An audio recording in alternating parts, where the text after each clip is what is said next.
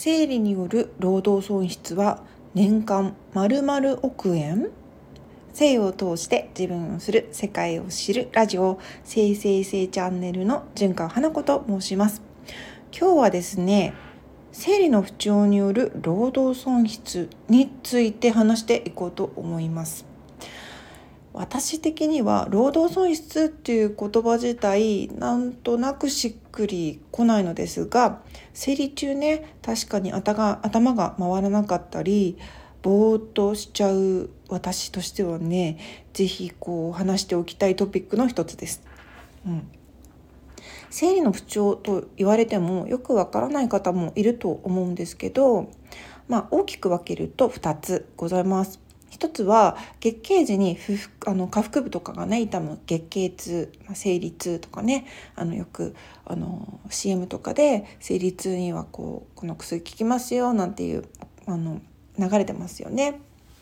でもう一つが月経の始まる3日から10日ほど前からのイライラとか情緒不安眠気だるさむくみとかの症状これをねあの月経前症候群略して PMS っていうふうに呼ばれております。こちらの2つに分かれてございます。でこれらが月経のある女性全員に現れるというわけじゃなくて症状がない人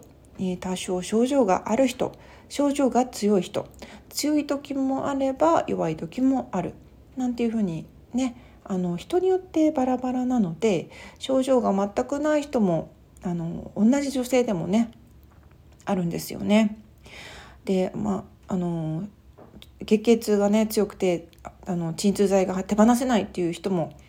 いるしあの何も感じないよっていう人もいるしまあこれからあの話す話はまあ月経のねある女性を一括りにして話せないのであのこれから話す話っていうのはあくまでも平均値平均値と捉えてあのいただきたいんですけども月経不調の影響が毎月5日ね、そして仕事の生産性が約6割に低下っていうね調査結果があの出ているんですよ。これはあの皆さん知っていましたか？中にはねあのひどい月経痛と PMS を併発して5日どころか毎月2週間以上体調不良が続く人もいるそうです。であのまあ同じ女性でも辛い症状を経験したことがない女性からしたらどうしてそんなに辛いのかわからないと思うことってあると思うんです。私は学生の時今より全然ねあの生理痛辛くなかったんですよ。でもあの姉はね同じ両親に生まれているのにもですがあのめちゃくちゃ生理のたびに体調が悪くなるんですよね。生理の旅っていうと、まあ、月1回のことだって思うかもしれないんだけど生理前も含む約10日間あの姉はずっと体調が優れないんですよ。何をしても気持ち悪いとかお腹痛いとか頭痛いとかだるいとかねもうねそういうことばっか言うんですよ。であの体調が良くなるのは生理後5日か1週間ぐらいあとはこううん、常にこう 体の不調を訴え続ける状態の人なので、まあ、うちの母もそんな感じだったんですけどあの今となっては生理痛が何か PMS とか PMDD について私もね経験してわかるんですけどあの全くそういうものがなかった時代時のね私はねそういう姉と一緒にいて本当にイライラしたんです。なんでこの人たちはいつも体調が悪いんだって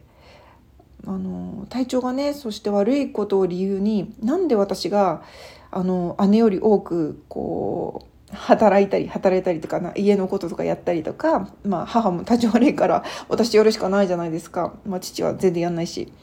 で働いたり、まあ、優しくしたり気を使わなくちゃいけないのっていうふうにイライラしたことも正直あるんですよね。うん、まあでも私もね大人になるにつれ生理が重くなったりあの職場で倒れてしまったりね電車で気持ち悪くなってあの貧血になったり あの履いていたパンツを汚してしまったりねいろんな経験をしたあの今ではねそんな姉や母たちの気持ちというかその体調について分かってあげれなくて申し訳なかったなっていうふうに思うんですけど、まあ、こんな風に生理の症状って同じ人間でも場合によってめちゃくちゃ差があるわけですから一概に言えないってことが、まあ、よく分かりました。でまあ話を一番最初に戻すんですけど生理の不調による労働損失についてでこれあの一体年間何億円損失していると思いますか？って言ってもねあのなかなかそんなこと急に言われても想像しにくいと思うので答えを言うと、まあ、年間4911億円4911億円ってちょっとよくわからない数値なんですけど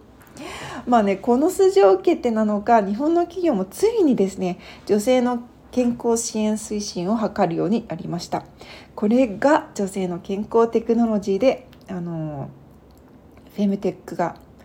あの健康をねテクノロジーでこうサポートしようみたいな流れがあるんです。これをあのテクあのフェムテックフェミニズムあのフェミニンとテクノロジーフィーメールなのかな？あの造語なんですよね。それを掛け合わせた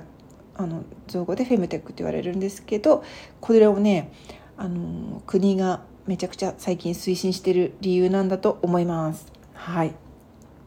そしてあの海外からの労働者とかねあのなかなか、まあ、コロナ禍になって取りあの来てくれる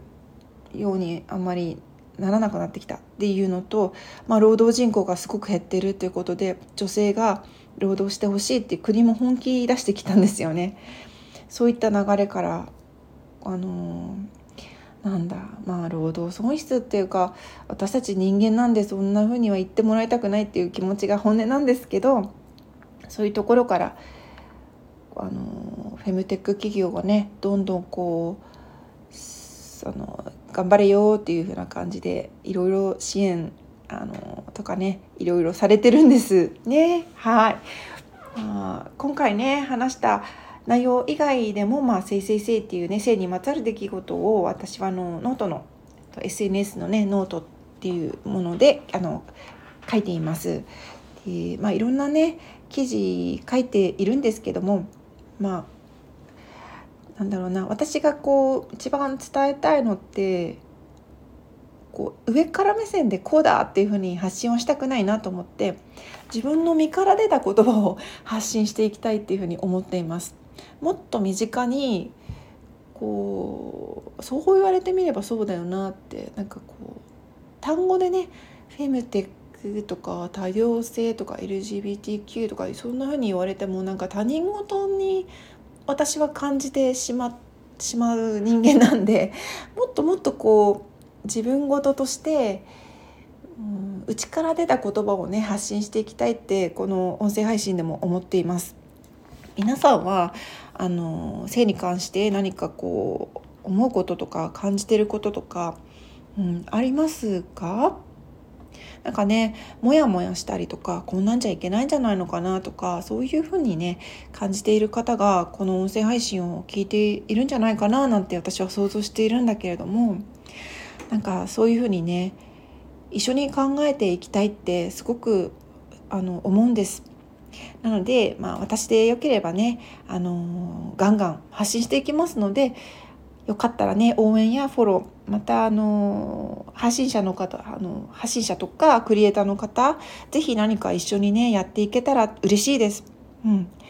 あの私からもご連絡あのする場合もあると思うんですけどなんかね一緒にこういうことやってみたいですよなんていうふうに思思う方いらっしゃいましたらば是非あのご連絡ください。